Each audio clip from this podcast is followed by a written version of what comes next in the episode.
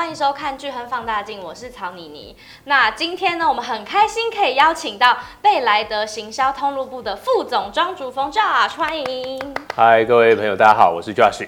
很高兴的来跟大家聊聊投资。他过去曾经有过交易室还有基金产品经理的经验，那也曾经是债券部衍生性商品的交易员，还有证基会的专业讲师，所以对于基金投资还有国际市场都可以带给大家一些很深入的见解。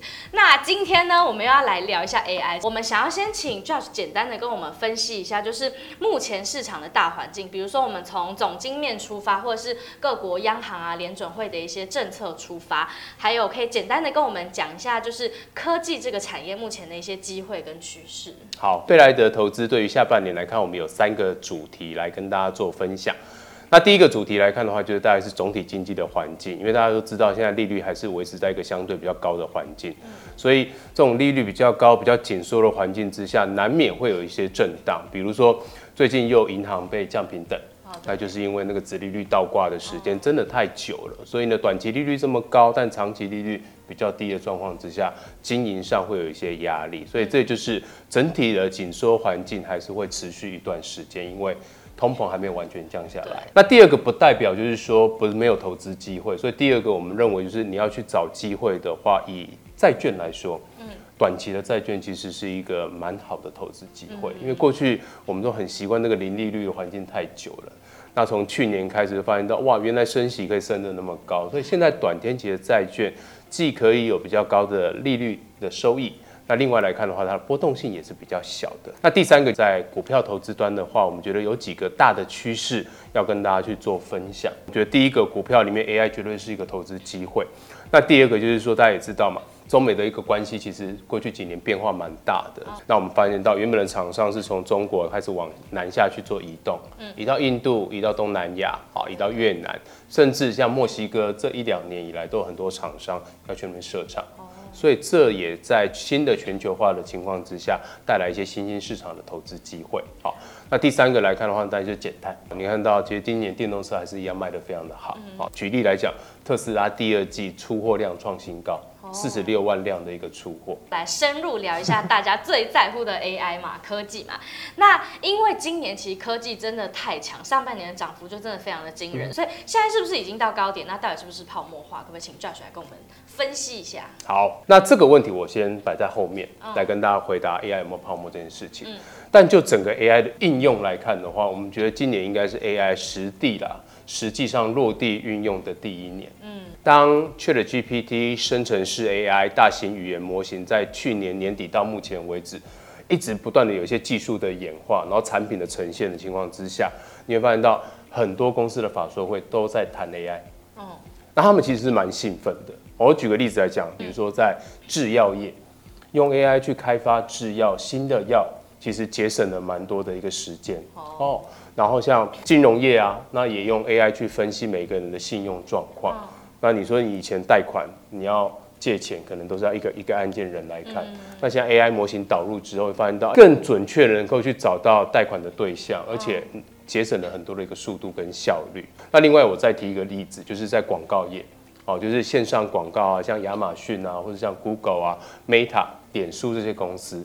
也开始用 AI 去帮他导入更好的广告，然后把广告推入到更好的受众，所以你会发现到，其实 AI 真的是对于这些公司来说，提高了效率，它的营收跟获利都会同步的增加。降低了成本。对，所以我觉得 AI 基本上来看的话，未来这个潜力还是很大啦，特别是今年是运用的第一年哦。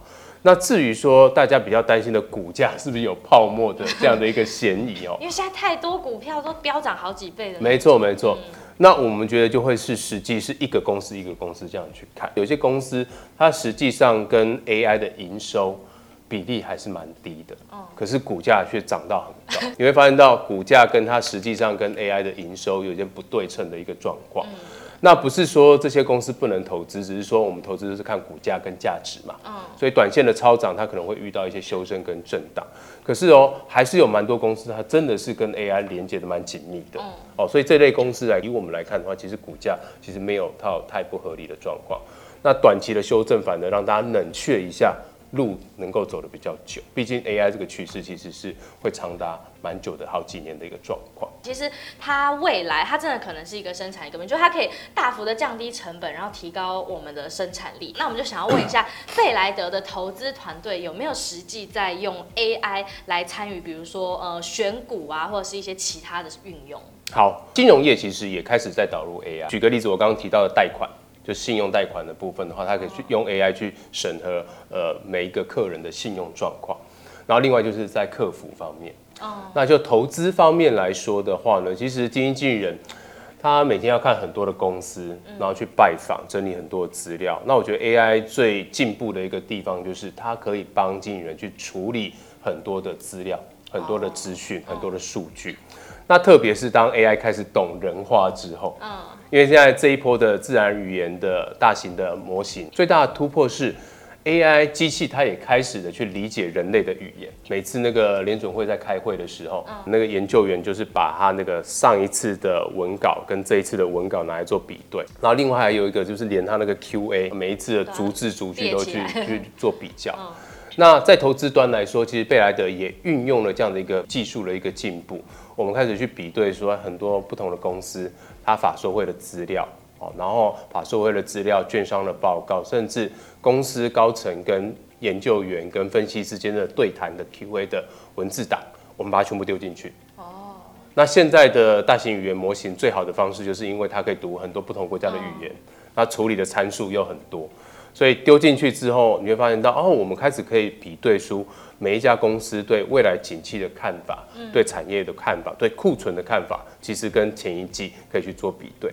那重点就是这样的一个工具，可以当做我们对于股价未来研判的一个参考，就可以再去领先去布局一些我们看好的公司。好，不过这边我要特别强调，AI 其实毕竟是工具啦，所以呢，取代我们工作的永远都不是工具，哦，是会用工具本身的人。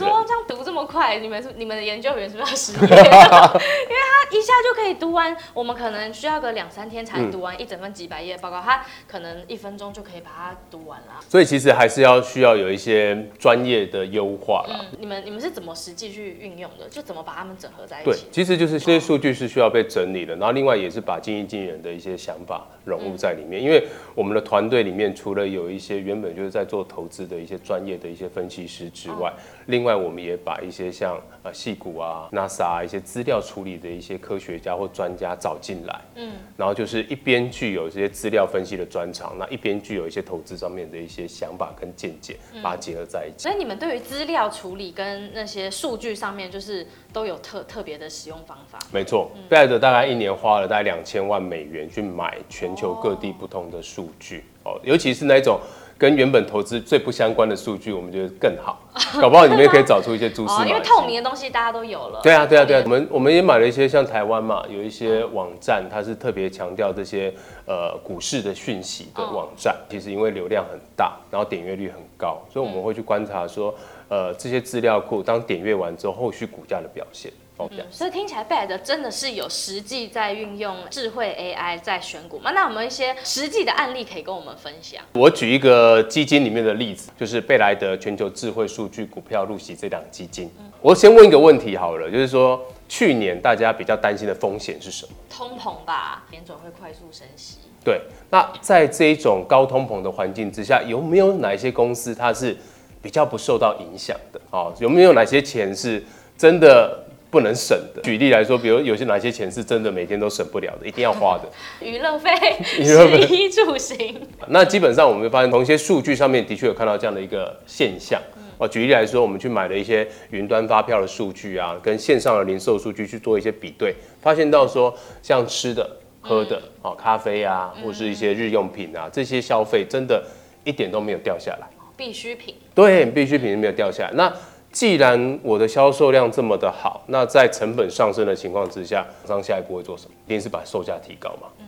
哦，所以果不其然，就是我们有买了一些公司，比如像雀巢啊，或者是像百事可乐啊、可口可乐这些公司，它今年的主题就是把售价提高。哦。那股价当然就是在这样的一个消息之后有一个很好的表现。举一个另外一个例子就是 AI，嗯，其实在今年我们第二季的时候也看到，AI AI 真的是市场热度也够，那产业应用面也好，所以我们的呃模型讯号选股里面也有一个东西是 AI 相关的股票。那我接下来想要帮投资人问一个，就是因为台湾人超爱配息型的基金，嗯、因为大家可能会有一些现金流的需求嘛，所以想要问一下，刚刚提到这档贝莱德全球智慧数据股票入息基金，它有没有配息的？其实是有的、哦，像这档基金除了有累积型之外，它有配息型的。嗯、那我们都知道配息的来源有分很多种，嗯，你可以从债券这个地方收到利息，你也可以从股息，就是股票那边收到企业盈利发放的股息。嗯，好，那以这样基金来看的话，是全球股票型基金。嗯。所以他比较重视的是股息的策略。好、嗯，那要领股息，当然时机很重要。对，他不是每天在发。对，一年可能只发一次。那国外可能像日本的话，发两次哦，就是三月跟九月。所以这一档基金既然投资在全球的股票，那为了要在股息这个地方的策略能够有一些收益进来，所以他会去很注意每一个国家不同发放股息的时间点。哦。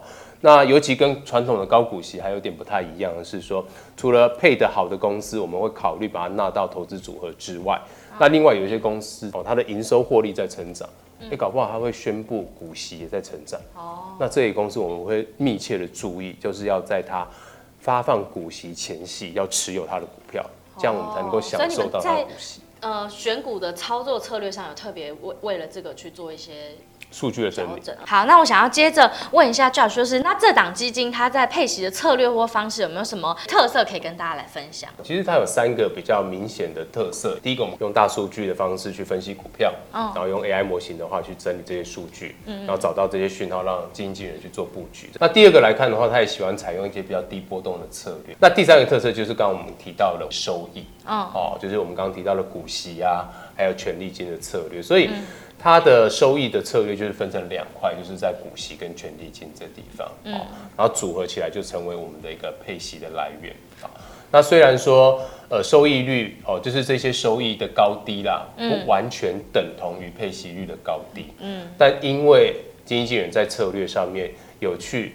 市场上去找到这些股息的来源跟权利金的来源，嗯，所以让它的配息其实基本上来说，其实有一个很明确的一个来源，这样子。嗯，好，那相关资料在贝莱德的官网里面都有。那特别要跟大家分享的就是说，配息率也不等于报酬率。对对对，对。所以除了你找到你喜欢的配息率的时候，你要去对比看一下基金有没有提供你需要的报酬率给你。那最后一点，就是因为这样基金它在收益策略上面，就是来自于股息跟权利金，所以在我们的官网里面，你也可以找到配息组成表，就是我们刚刚提到的哦，配息来自于本金的比率是多少。那目前就今年度来看的话，这样基金配息来自于本金的比率都还是零。那如果投资人就是他其实没有想要配息，他就想说，哎、欸，那直接就可以继续滚回去继续赚嘛，复利效果。对，那也有累积的级别的吧？两种级别就让大家做选择。对，那大家就可以针对自己的投资的喜好来选择。没错。好，那我们今天非常感谢 Josh 来这边跟我们分享，那就希望大家可以更了解呃整个国际市场，还有 AI 趋势，还有这档贝莱德全球智慧数据股票入息基金。节目的最后呢，我们要邀请大家来开户。那我们简单介绍巨亨买基金，就是一个全台最大的民营基金平台。在我们平台上，目前有高达三千八百多档基金，你就可以一站式的购足所有你想要的基金。那使用我们巨亨放大镜的观众限定代码 FUNDDA 呢，开户就会额外送你十笔单笔零的手续费券。那在我们家，其实配息型的呃债券啊，平衡型都已经免手续费，那定期定额也已经终身领了嘛。所以基本上，你如果再用这个代码开户，那我们家是不会需需要出到任何手续费。且我们每一季都会有非常全面性的投资研究报告来寄送给只有使用这个放大代码开户的投资人，而且我们还会有一些抽奖啊，还有线下的一些投资论坛活动，都是只给这些呃使用放大开户的投资人来参加。那我们最后再次谢谢 Josh 今天的分享，谢谢你，你，谢谢各位观众。今天的节目就到这里，我们下集见，大家拜拜，拜拜。